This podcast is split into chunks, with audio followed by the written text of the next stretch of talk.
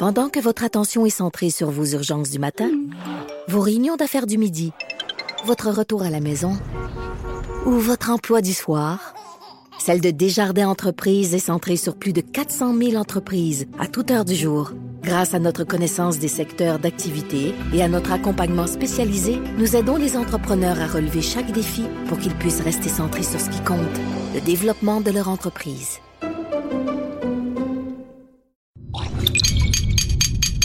Cube Radio. Pour la prochaine heure, laissez faire le biberon, laissez faire le lavage. Elle analyse la vraie vie pour le vrai monde. Bianca Lompré.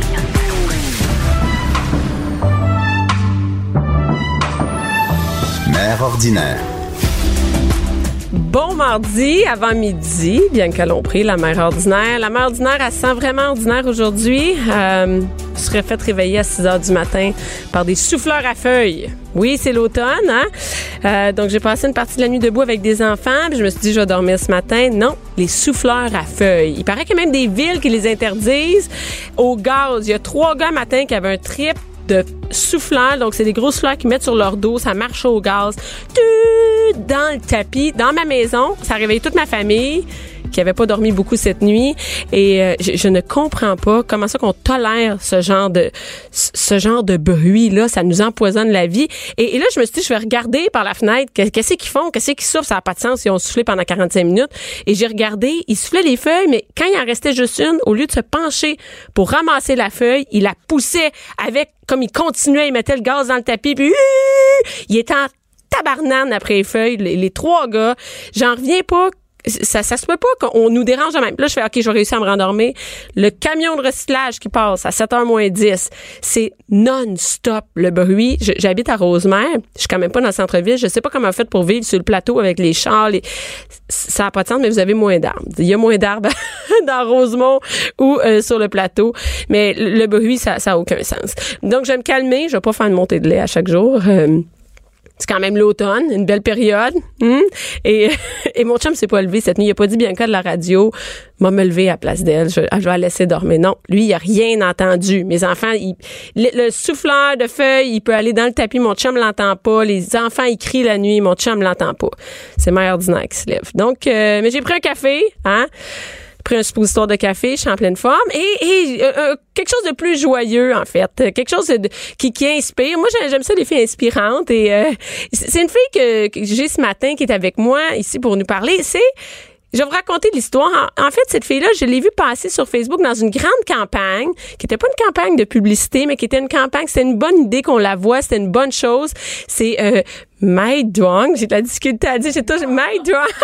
tu le dis bien. allô, je le dis bien, allô. euh, en fait, euh, je l'ai vu passer, euh, j'ai vu passer sa photo en 2014 dans une grande campagne sur Facebook. Entre moi, je veux dire, c'est sur Facebook que je l'ai vu, mais partout dans les médias aussi, euh, sur euh, pour inciter les gens à aller donner des cellules souches, en fait, de passer un test pour savoir si elles étaient des compatibilités de cellules souches. Et parce que euh, Maït avait vécu un, un une leucémie et tu avais besoin de cellules souches et euh, tu es vietnamienne.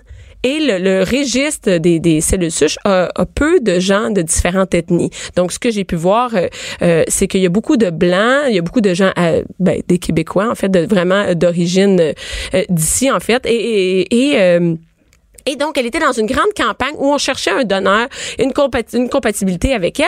Et euh, là, j'ai reçu, euh, j'ai reçu un, un, communiqué de presse qui me disait que mais faisait sa, son propre, euh, sa propre fondation pour essayer de, de trouver, de, de, de, stimuler un peu le don de cellules souches à travers le Québec.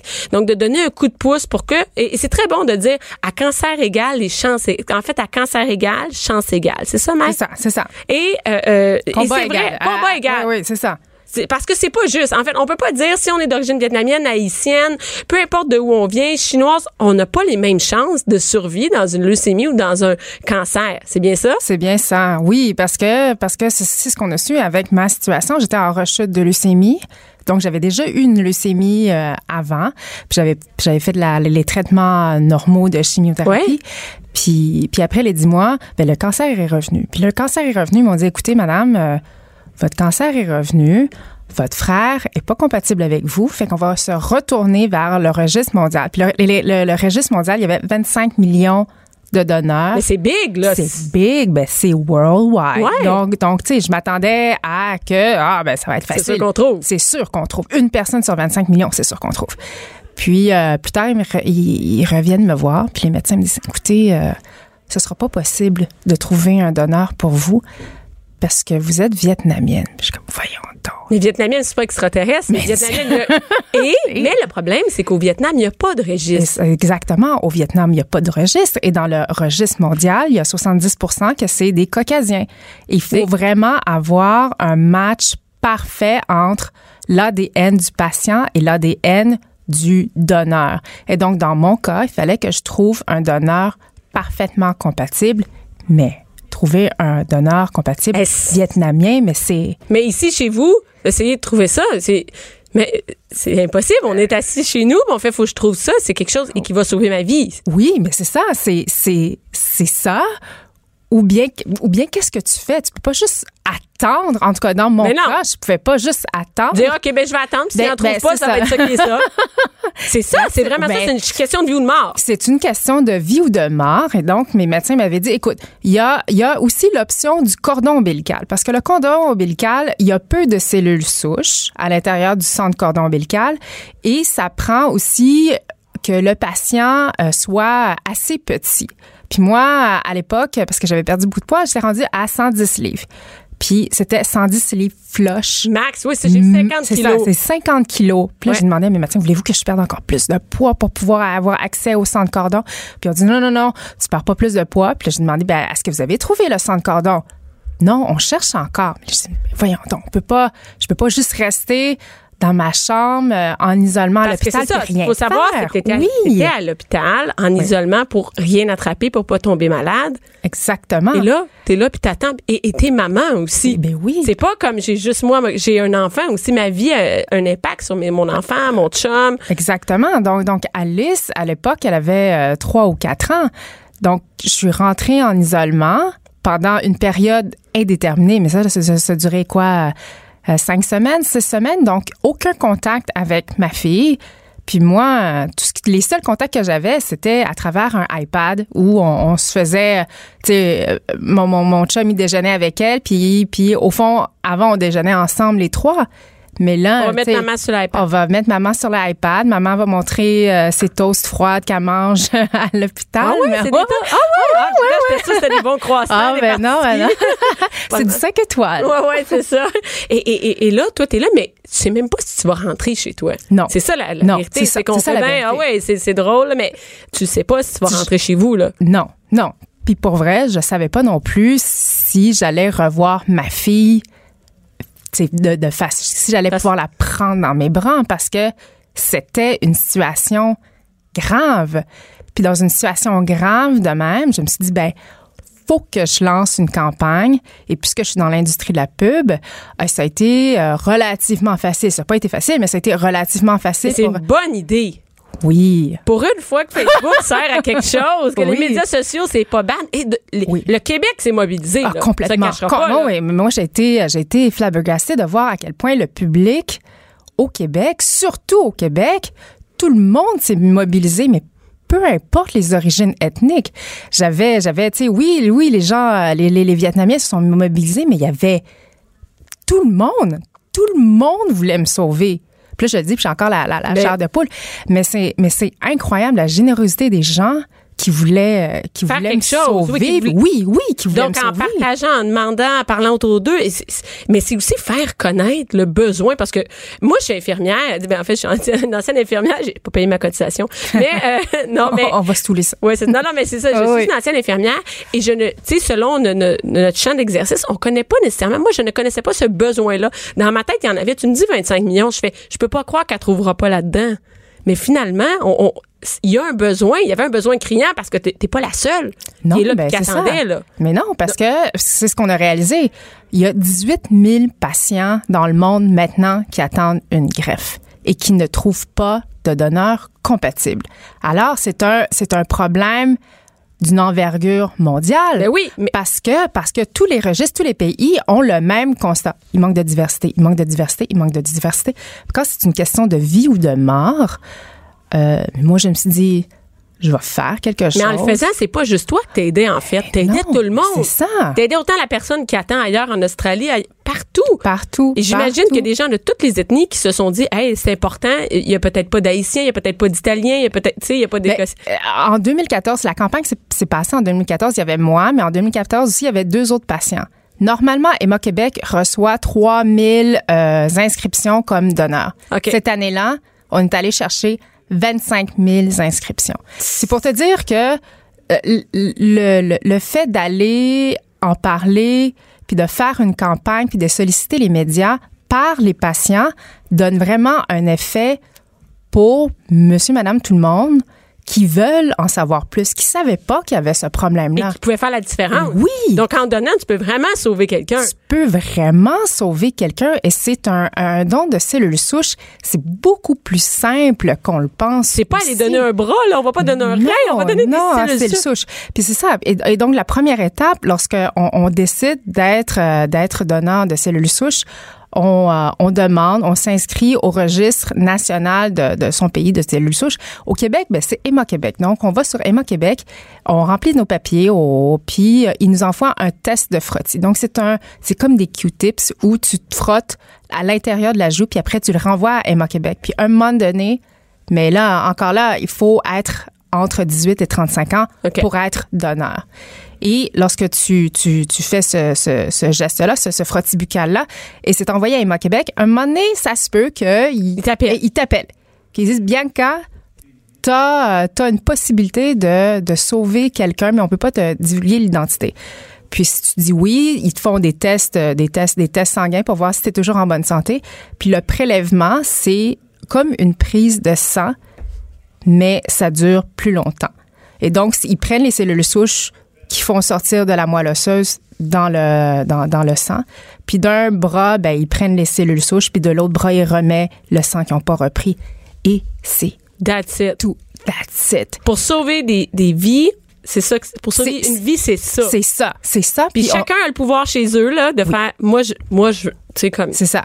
Puis, puis nous, euh, puis nous, parce qu'on a, j'ai décidé de, de, de créer une fondation, on est allé même filmer des, euh, des donneurs pour avoir leur vrai témoignage. Parce que je voulais avoir le, le côté véridique et le côté, le côté authentique d'un don.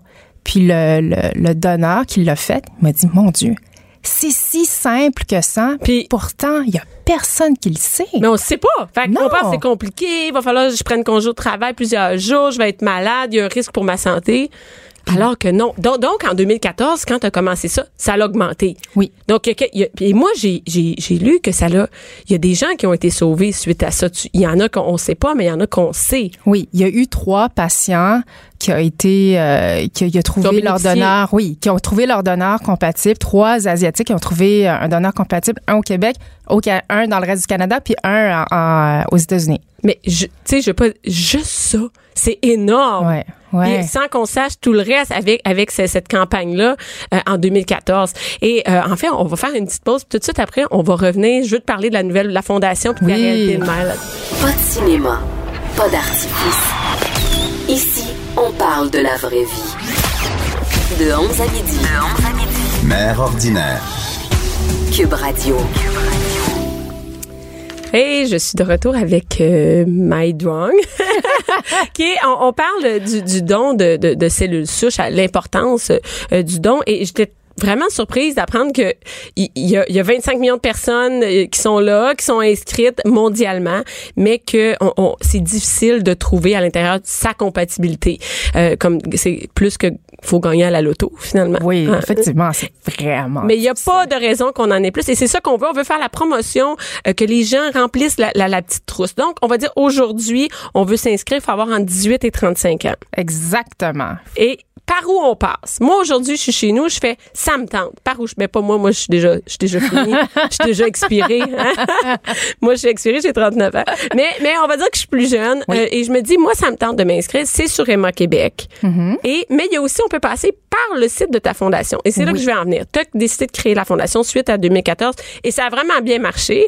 Clairement, tu es dans le monde de la publicité, tu dois avoir de bons clients après ça. et euh, c'est ton idée? Oui, ben, pour vrai, c'est l'idée de mon chum. Ah! Oui, oui, oui. On va, on va, on va lui redonner ça. Euh, mon chum, il est venu me voir à l'hôpital après ma greffe. Euh, pas longtemps après, puis en plus, puis, je me sentais vraiment comme une, une loque humaine. Une greffe, c'est super difficile sur le corps. J'avais fait euh, de la chimio, de la radio avant de recevoir la greffe. Et quand j'ai reçu la greffe, tu sais, je me sentais pas, tu sais, je me sentais pas top immédiatement. Donc, je me sentais vraiment pas bien. Euh, J'avais manqué la fête d'Alice. Alice, elle avait 5 ans, puis j'étais pas là pour sa fête non plus. Fait que je me sentais pas bien. Puis, euh, puis mon mari arrive, euh, tout masqué, il met son, met ses gants pour rentrer en isolement à l'hôpital. Puis il me dit, hey, j'ai une super bonne idée. Ouais. J'ai une super bonne idée. On, va créer une fondation, euh, puis euh, et on, on- va swaber le monde. Puis je, je l'ai regardé, en, tu sais, non mais tu sais ça va pas là. je- l'air de quelqu'un qui va partir une nouvelle idée présentement? Ah ouais, je suis chauve, j'arrive même pas à marcher, je suis en chaise roulante maintenant. Puis là, tu me parles de partir une fondation. Puis euh, ben c'est ça. Clairement, ça. Les idées comme ça, Paul, il est avec nous en studio, pour ça. Et, et- et finalement, c'était une bonne idée. C'était une Et là, ça a germé et toi, t'as repris le dessus, hein, on s'entend, euh, ouais. parce que et- et- et j'ai vu que quatre semaines après la greffe, euh, t'avais quitté l'hôpital, mais t'étais pas encore top. Et il y a toujours un risque, il y avait toujours un risque d'attraper, en fait, euh, par exemple, une grippe, une pneumonie qui peut, qui peut nous tuer. qui Oui, peut qui tuer, peut, qui peut- normalement. qui peut me tuer. Et, et donc, on a décidé, euh, mon chum puis moi, d'enlever Alice de la garderie. Parce que, tu sais, à la garderie, elle Ouais, attrape. elle attrape. C'est un. Ouais. Et donc, on l'a retiré euh, de la garderie, il restait à la, à la maison. Puis, euh, dès qu'il y avait euh, quelqu'un à la maison, que ce soit Alice ou Vlan qui était euh, malade, ben, il était en Expulsé. Il était en quarantaine. en quarantaine, dans une petite chambre éloignée, dans le sous-sol, pour que on Donc, vous évite. faisiez vraiment un cocon, un, un cocon de la il fallait, maison, il fallait. pas le choix. Oui, oui, oui. Et, et là, le temps a passé, t'as refait ta santé, puis là, l'idée de la fondation est Ouais. restée, puis là, t'as eu les éner- l'énergie pour mettre ça. pour le faire. Oui, parce que parce qu'il faut dire aussi que je suis pas encore sortie du bois. Et donc, ça prend cinq ans pour dire que on est guéri d'une leucémie. Moi, ça fait quatre ans. Et donc, je le sais qu'il y a encore une possibilité que le cancer revienne. Mais je voulais quand même passer à l'action, puis croquer dans la vie, puis vivre le plus possible. Et donc, c'est pour ça que je me suis dit, je vais pas attendre d'avoir mon 5 ans pour partir la fondation. Je vais le partir de toute façon. Puis arrivera ce qui arrivera. Ouais. Est-ce que ça change après qu'on ait eu un cancer de dire, là, j'ai l'urgence de vivre? Oui, Comme, mais- Je vais le faire maintenant parce que l'année prochaine, on sait On le sait pas, on le sait pas. Et donc, oui. Donc, il y a, il y, a, il y, a, il y a la fondation que je me suis dit, faut que je le, faut que j'accouche ça le plus rapidement possible. Puis il y a aussi le livre. Oui, il y a le oui, le livre. livre. Le livre, la, la- le livre jeunesse que, que, que j'ai écrit, qui est publié par les éditions de la Bagnole, qui sort le, le, le, le 7 novembre. Et ça aussi, ça a été une urgence d'écrire parce qu'au début, ça a été que je vais écrire et ce sera un héritage à ma fille. Mais quand quand quand je suis euh, quand je suis pas quand je suis pas je suis pas morte finalement, je Non. me suis dit OK, il faut vraiment que je le publie.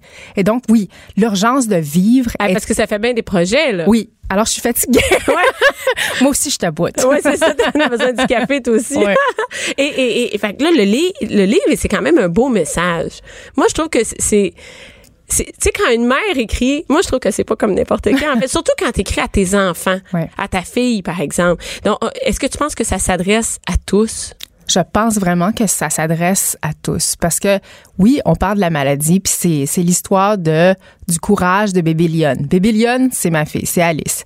Et donc on raconte notre histoire, moi, mon chum, ma fille, comment on a comment comment on a traversé cette épreuve-là, mais avec les yeux de bébé Lionne, avec les yeux d'Alice. Et t'es pas la seule dans cette Et situation-là. Non, je suis pas la seule dans cette situation-là.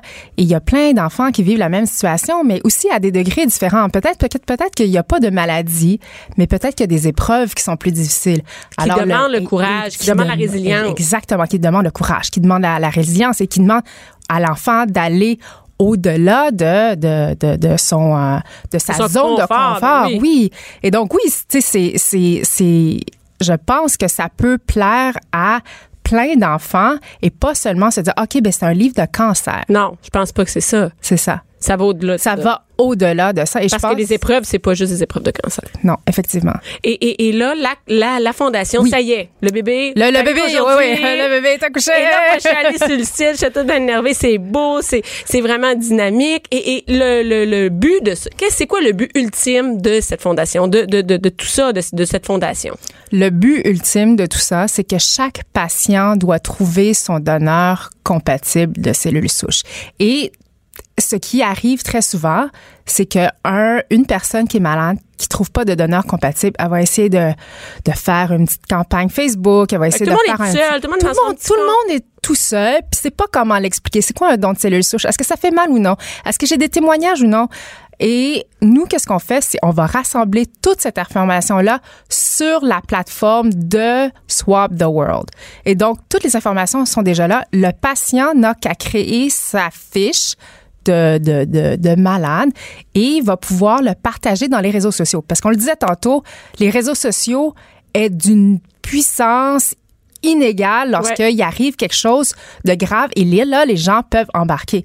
Et donc, si moi, je suis une personne malade et que tu vois ma publication dans Facebook, tu vas aller voir mon profil sur Je vois qu'il y en a Swap the d'autres, World. puis je, je vois que t'es pas seul. Donc, de travailler tout le monde dans son coin, on se rassemble On se ensemble. rassemble ensemble et ça devient une communauté, puis une communauté où on donne le pouvoir et une voix aux patients. Parce qu'on dit, t'es pas seul, on a ton bac, on va le faire ensemble. Oui, puis et, et, et le, le, le pouvoir aussi de voir qu'il y a un visage sur ce besoin-là. Parce que Emma Québec peut faire toutes les, les publicités qu'ils veulent. Si je sens pas qu'il y a des humains derrière qui en ont besoin, c'est vraiment avec ça. En voyant en 2014, c'était ça. On voyait c'était qui qu'on a. On voyait c'est une vraie personne. Oui, Elle est là, elle a une famille, on veut l'aider. Euh, Donc tout le monde est rassemblé finalement. Maintenant, on rassemble le, le monde sur euh, la- en fait sur le site web, sur la fondation. Et là, je te demandais, c'est quoi ce swab? C'est quoi l'é- l'équivalent en français? Et c'est écouvillonné. C'est- C'est écouvillon. Écouvillon ou bien frottibucal. Frottibucal le monde.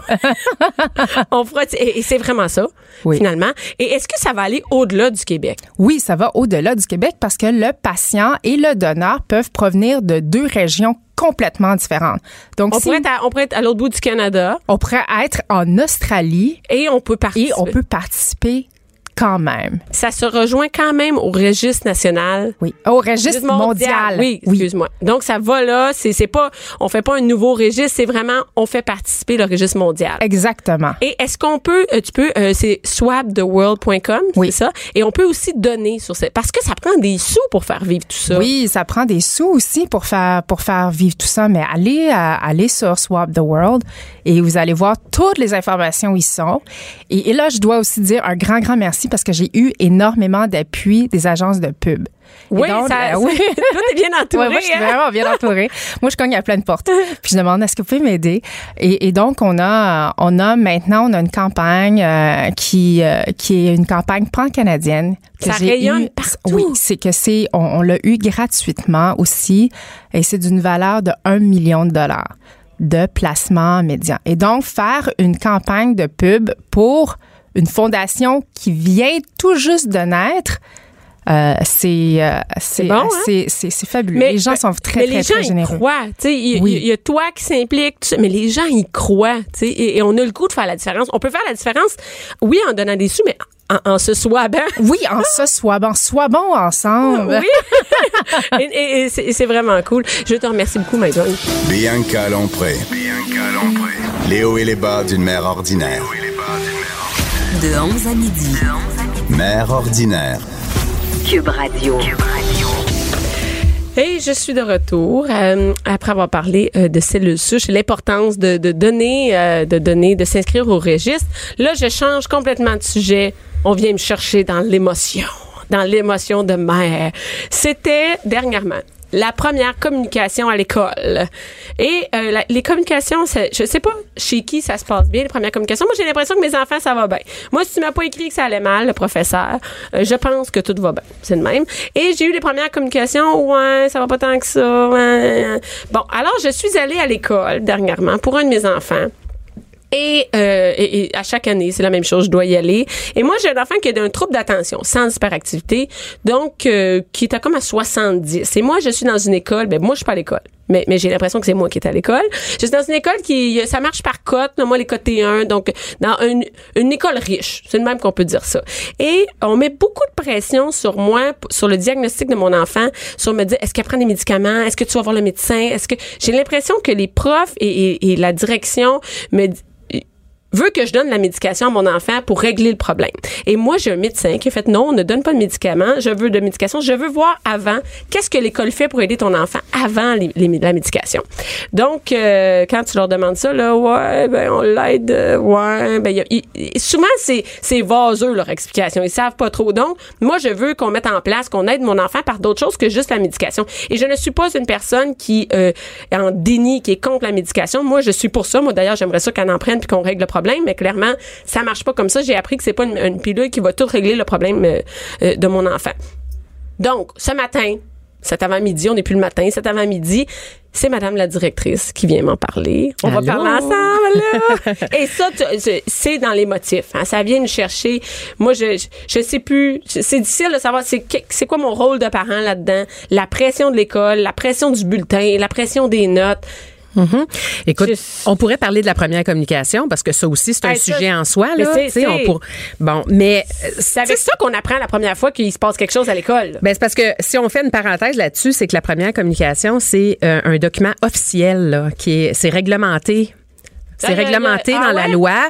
Au lieu d'avoir quatre bulletins, on a trois bulletins chiffrés, puis on a une première communication qui est remise aux parents au plus tard le, 15 octobre. C'est quoi le but de la communication? Ben, c'est de donner une, une communication sur ça va comment, de faire un portrait global du, du, fonctionnement de l'enfant au plan de son comportement, de ses attitudes, puis de ses apprentissages. Parce que c'est très général. Il y a deux, deux, deux petits carrés pour ça. Ça va bien ou ça va mal? On va l'entendre. Ben, l'outil qui est utilisé par l'école. Ça appartient à l'école de, de choisir un outil. Il y a des écoles où c'est plus euh, élaboré la première communication, puis il y en a des écoles où c'est beaucoup plus simple. Moi, c'est une page recto verso. C'est euh, ça. Écriture satisfaisante, non satisfaisante. Hein? C'est ça. Puis il y a des endroits où les, il y a des enseignants qui vont écrire beaucoup de commentaires. Il y en a d'autres qui en mettront pas. C'est comme une mini rencontre de profs. Ben c'est c'est vraiment une première communication officielle qui donne une idée aux parents de comment ça va après un mois, cinq, six semaines d'école.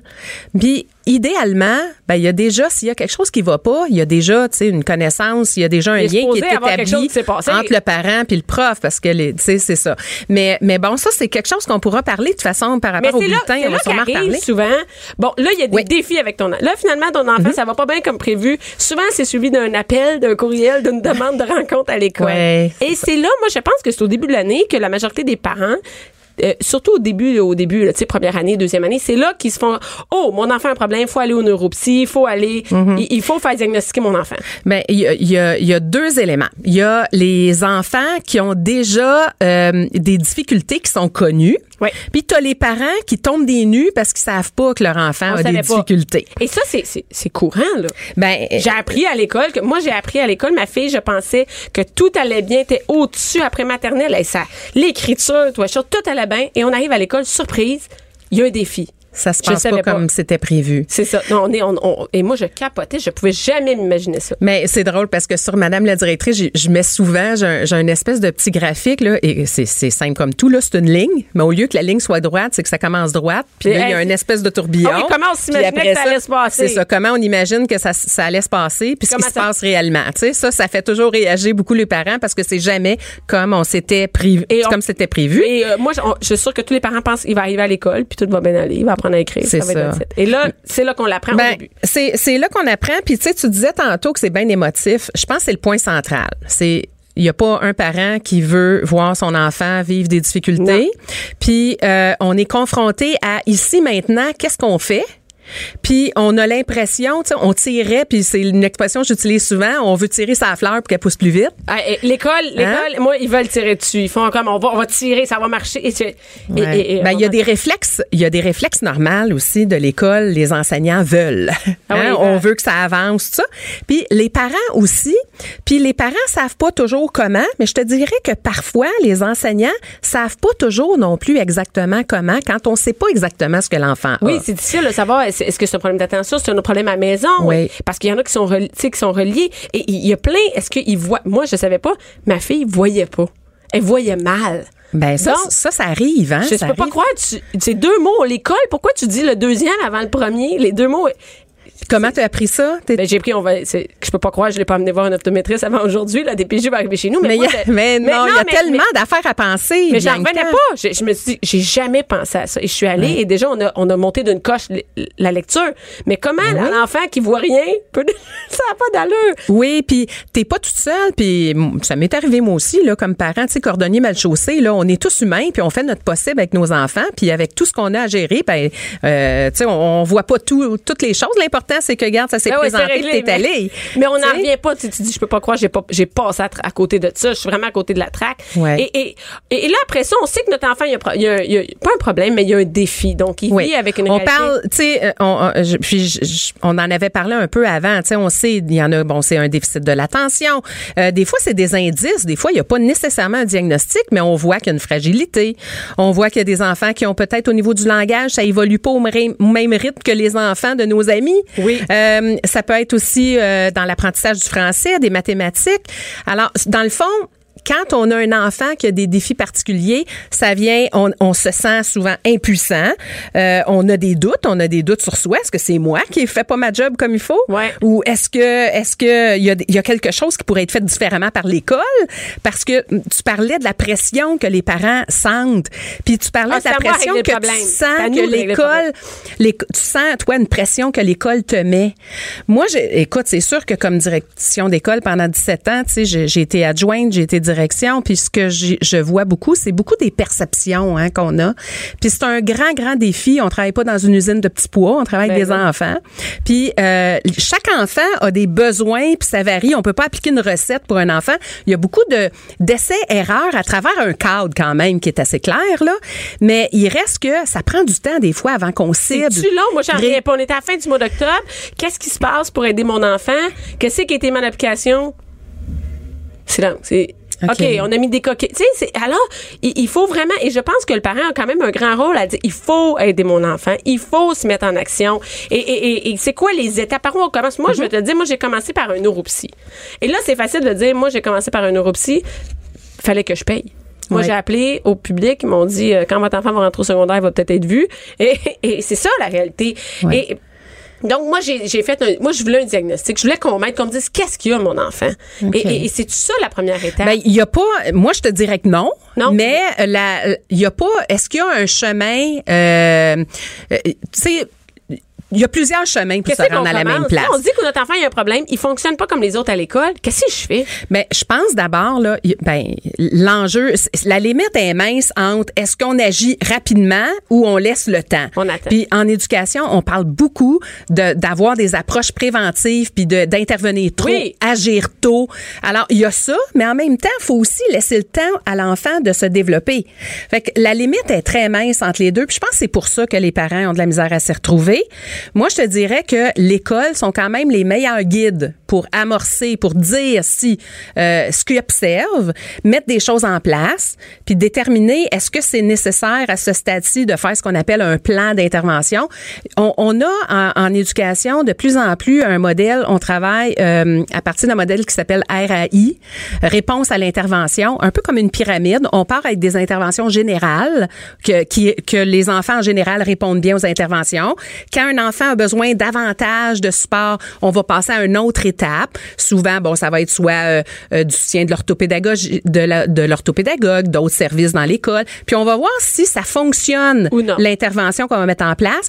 Et là, si ça, ça fonctionne pas, ben, oups, on va passer encore à un autre modèle. On, on va rétrécir, dans le fond, nos interventions. Puis ça, Bianca, ça prend du temps. Ah, c'est long. Ça hein? prend du temps. Puis un enfant en maternelle, un enfant en première, un enfant en deuxième. Moi, là, il faut que je te raconte une situation. J'ai, euh, tu sais, j'ai été directrice d'école au primaire. J'ai, j'ai accompagné des enfants, des parents qui vivaient beaucoup d'émotions avec leurs enfants en difficulté. Puis il y a deux ans, euh, trois ans, mon Dieu, déjà, ça passe vite, mon garçon, cinq, secondaire 5, je m'en vais à la cérémonie la remise des diplômes. Puis je les vois marcher, ces enfants-là, comme la mère, mais je les vois aussi marcher comme la directrice d'école parce que dans les enfants que je vois passer, il y a des enfants Que t'as eu. que j'ai eu comme direction d'école. Je t'entends, j'ai encore un frisson aujourd'hui. Bianca Lompré, la voix des mères du Québec. Cube Radio. Nous sommes de retour. J'ai gossé avec un tournevis. J'ai réparé un micro. Bianca, Hein? une femme à tout faire. Une femme à tout faire. J'ai gossé ça, puis ça marche. On est, ça fonctionne.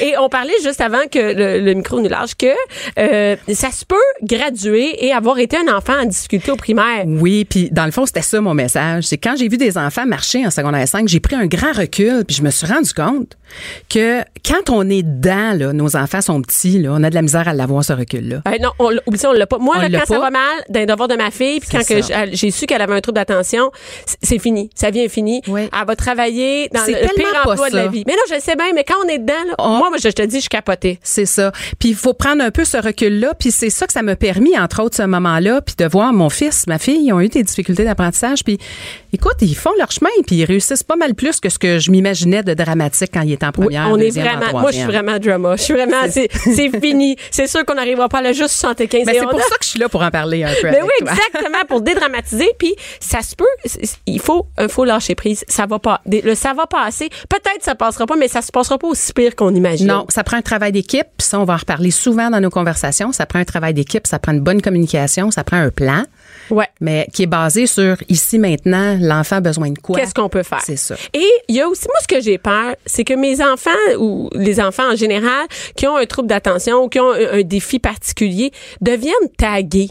Tu sais, Oui. genre, à l'école, moi, je, je me fais des scénarios, puis je me dis, ben là, on va, on va penser que ma fille, elle a un diagnostic maintenant pour le reste de sa vie. C'est la petite euh, qui, qui, qui fait pas trop à son affaire, euh, ou, ou t'as un enfant qui est dyslexique. Ah, lui, J'entends souvent ça. Ah ouais, J'entends souvent tagué. ça, puis mes collègues aussi entendent souvent ça. Nous, on a peur de ça. Comme Oui. parents, moi, j'ai vraiment peur Oui, de ça. c'est une peur qui est naturelle, je pense, mais je te dirais que on- on- le, le milieu de l'éducation a tellement changé. C'est plus la même chose aujourd'hui.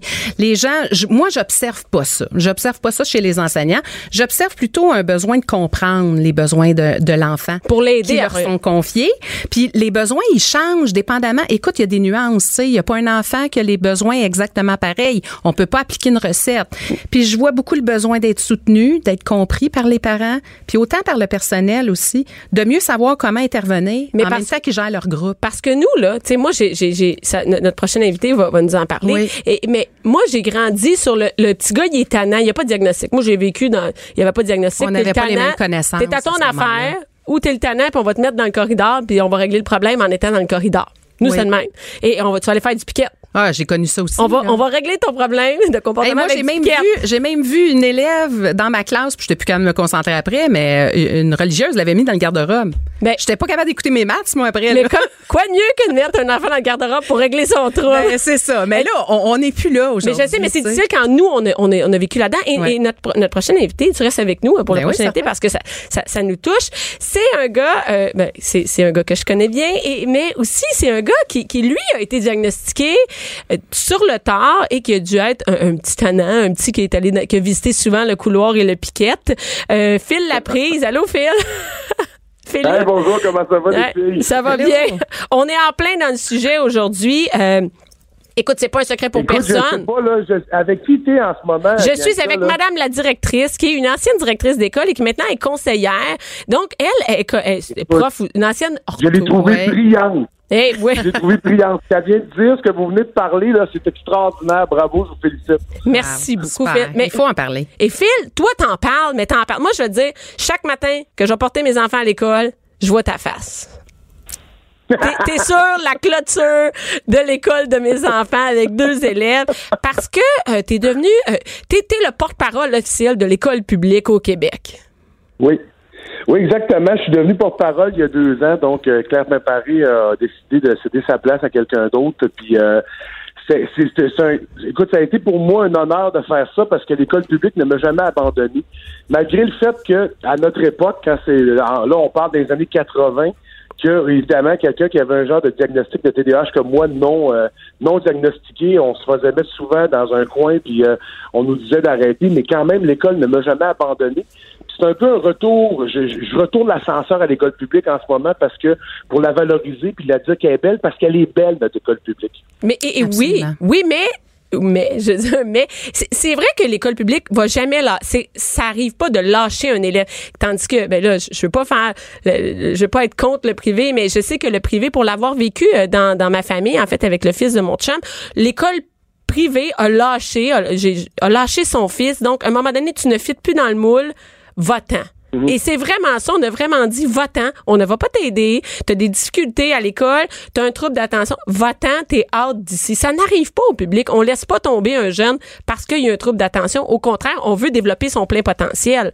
Et, et mais, faut pas oublier que dans le diagnostic et dans, et dans le suivi des jeunes qui ont des défis, ça prend quand même des sous et c'est de là que vient ta fondation, Phil. Exactement. Ben, c'est pour ça un peu que j'ai décidé de faire la fondation. Euh, autant pour peut-être apporter du soutien financier à des gens, mais aussi être capable de donner les bonnes informations aux gens.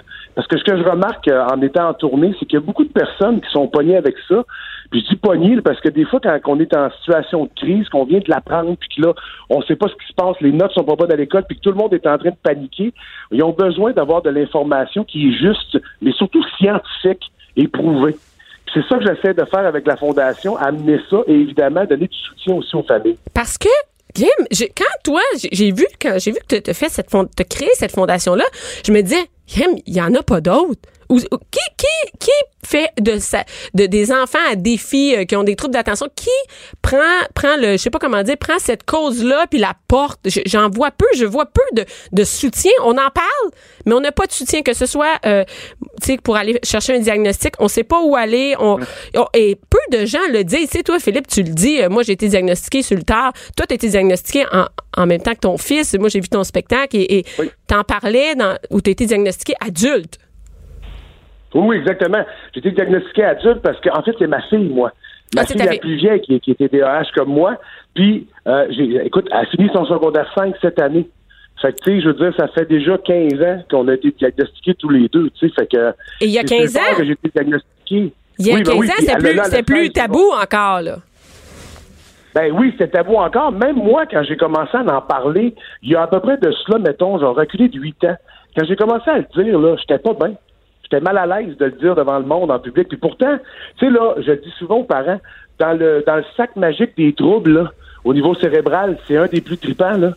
Tu sais, je veux dire, quelqu'un qui fait de l'anxiété chronique, là, c'est, c'est, c'est, c'est dur de vivre avec ça, là. Mais quelqu'un qui a de l'énergie puis qui est rempli d'idées, c'est quand même mode d'avoir ça dans la Ah, vie, c'est d'avoir quelqu'un de même autour de lui, tu sais.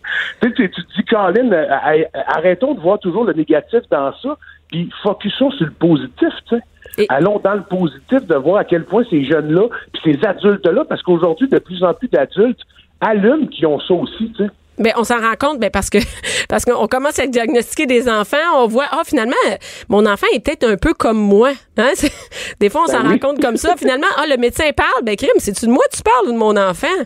Et, et- Moi, Bianca, Oui. là, ce que j'aime beaucoup dans ce que Philippe dit, c'est qu'il parle de sa fille qui est en secondaire 5 aujourd'hui, puis je sens dans sa voix, tu sais, qu'elle elle se rend au bout de quelque chose, elle réussit, elle fait son chemin. Oui. Puis toi aussi, Philippe, tu, tu fais ton chemin, c'est de l'inspiration. C'est ça, je pense qu'on a besoin, c'est que des difficultés, on est capable de mettre des mots, on est capable de donner des diagnostics, mais ça, ça ne limite pas. Mais on a cette impression-là. Quand tu reçois un diagnostic pour ton enfant, c'est comme si toi-même tu le reçois et tu dis, ça y est, c'est fini. C'est fini. Va pas réussir. Souvent, en fait, souvent, le malaise, là, ça, oui, il est où? C'est que quand, mettons, moi, quand ma fille l'a reçu, là, c'est qu'elle vivait exactement ce que j'avais vécu au, au primaire. C'est comme si j'étais en train de revivre ce que moi j'ai vécu. Les échecs, se faire, se faire intimider, euh, se faire rire d'elle. Fait que tu sais, au début, c'est ça qu'il fallait que j'accepte. Pas que j'accepte le TDAH de ma fille, que j'accepte que moi j'en ai un, que je me pardonne à moi-même que, écoute, ce que j'ai fait quand j'avais 8 ans, là, puis je me faisais fesser sa gueule par les profs et directeurs, c'était pas de ma faute, pour vrai. C'est terrible. j'avais quelque pense chose de cérébral. Tu comprends-tu? C'est ça que. Moi, année, c'est ça que j'ai fait. Je me suis pardonné ça, là. Puis à partir de là, il me semble, je me suis senti tellement mieux dans ma vie, le banc, que je me suis mis à avancer. Puis let's go, on part. Mais et ça, c'est vraiment important, Phil, parce que quand tu le dis, toi, les jeunes, tu sais, les jeunes tripent sur toi. Euh, t'es- vraiment un modèle pour les jeunes et de voir, ok, Phil, il en parle, puis c'est pas la fin du monde. Je vais, je vais passer, je vais passer à travers et ça va. de- C'est pas vrai que ma vie est hypothéquée parce que j'ai un diagnostic et, et t'es vra- tu Ben. deviens un modèle pour eux autres. Non, mais exactement. Puis souvent, je rencontre beaucoup de jeunes après mes spectacles qui viennent me voir. là. Écoute, dernièrement, il y a un petit gars qui me dit euh, Moi, j'ai doublé une fois, puis j'ai dit Eh ben, mon body, euh, t'as intérêt à te lever de bonheur, tu m'as pas battu, j'ai doublé trois fois. C'est vrai? Trois fois, tu me rappelleras. Oui, j'ai doublé trois fois. Moi, j'ai fini mon secondaire 5, j'avais 20 ans. Mais, Mon frère aussi avait repris grave, des là. années. euh, mais aujourd'hui, heureusement, il y a des choses qui évoluent, là. Oui. Mais ça change rien. Ben en oui, fait, ça. Change rien. Le finir à 20 ans ou à 21 ans, toujours est-il que tu l'as terminé. Puis aujourd'hui, ta vie n'est pas à plaindre. Ben non, parce que crime, j'ai réussi à faire ce que je voulais. Bon, c'est sûr, ça m'a peut-être pris plus de temps que les autres humoristes à arriver là, ce que je suis rendu. Mais j'ai, j'ai fait ce que je voulais dans la vie, tu sais, parce que je me suis bien entouré, j'ai été capable de, de tu sais, un peu, tu sais, je dis souvent que les artistes qui ont des TDAH sont souvent très privilégiés parce qu'il y a quelqu'un qui gère mon agenda, il y a quelqu'un qui gère comment je m'habille, il y a quelqu'un qui gère mes communications. Moi, je reçois un texto qui dit, tu vas avoir une entrevue là à 11h30, j'attends ton appel, puis c'est réglé mais c'est une forme de médication, on dirait. Mais c'est correct. Mais en même temps, je prends de la métrique aussi, tu sais, parce que sinon, je m'en sortirais pas. Là. Mais c'est correct parce que euh, il faut prendre des moyens quand on est adulte, puis on voit qu'on a ce diagnostic-là, on prend des moyens pour organiser sa vie. C'est la même chose que mon chum il là. C'est on prend des moyens pour s'organiser, puis c'est pas vrai que la vie est hypothéquée. Euh, euh Phil, le temps a, filé, et je veux dire absolument comment on veut, si on va aller voir la fondation euh, de Philippe Laprise, où on va? Ben écoute, on peut aller sur la fondation philippe évidemment. Euh, comme je dis souvent, on l'a sorti la semaine passée, fait que ça, on commence à faire des choses. On a des annonces qui s'en viennent dans les prochaines semaines. Genre cette semaine, il y a des affaires qui vont sortir, des partenaires et tout ça. Fait que je dois demander à tous ces beaux TDAH là au Québec d'être encore un petit peu patient. C'est top, ça. 3, 4 mois. Ouais, je sais. La patience, c'est pas non et, et, Philippe, le 9 décembre prochain, c'est ta soirée avec, avec Pierre Hébert. Ben vous, animez, euh, vous animez le gala Les Oliviers. Oui, exactement. On est bien stressé. Euh, ben, on n'est pas stressé, on est très on est très gamin, moi Pierre, tu, tu nous connais, fait que on, on, on, a très hâte de se rendre là avec notre beau dynamique un peu TDAH toutes les deux. Mais ça, c'est vraiment cool. J'ai vraiment hâte au, 9 décembre parce que les deux, vous êtes, vous êtes, vous êtes fous, les deux, et vous avez une énergie que peu ont. À deux, je sais pas, euh, d'après moi, je sais pas combien d'heures ils vont durer ça, ce gars-là, mais d'après moi, ils vont le doubler cette année. et t'es en tournée aussi. Philippe, t'es aussi en tournée, là. C'est pas, c'est pas tout parce que un, TDAH, hein, il, peut en rentrer des affaires dans son oreille. Je sais pas, c'est que t'as-tu un chiffre de nuit, toi? C'était Non, j'ai pas de chiffre de nuit. J'essaie de dormir une demi-heure dans la nuit pour être en forme pour le lendemain. T'es de Grégory Charles de l'humour, c'est ça? Donc, la tournée, je m'en occupe, hein, elle est partout. C'est complet à Montréal. En fin de semaine, vendredi. Oui, ça va super bien. vendredi, c'est ça. Ben, pour de vrai, ça va bien. Ma première à Québec est le 21 novembre, puis la soirée est déjà complète quasiment. Saint-Jean-sur-Richelieu. Voyons, Saint-Jean-sur-Richelieu le 10 novembre, puis à Québec le 21. Merci beaucoup, Phil. Cube Radio.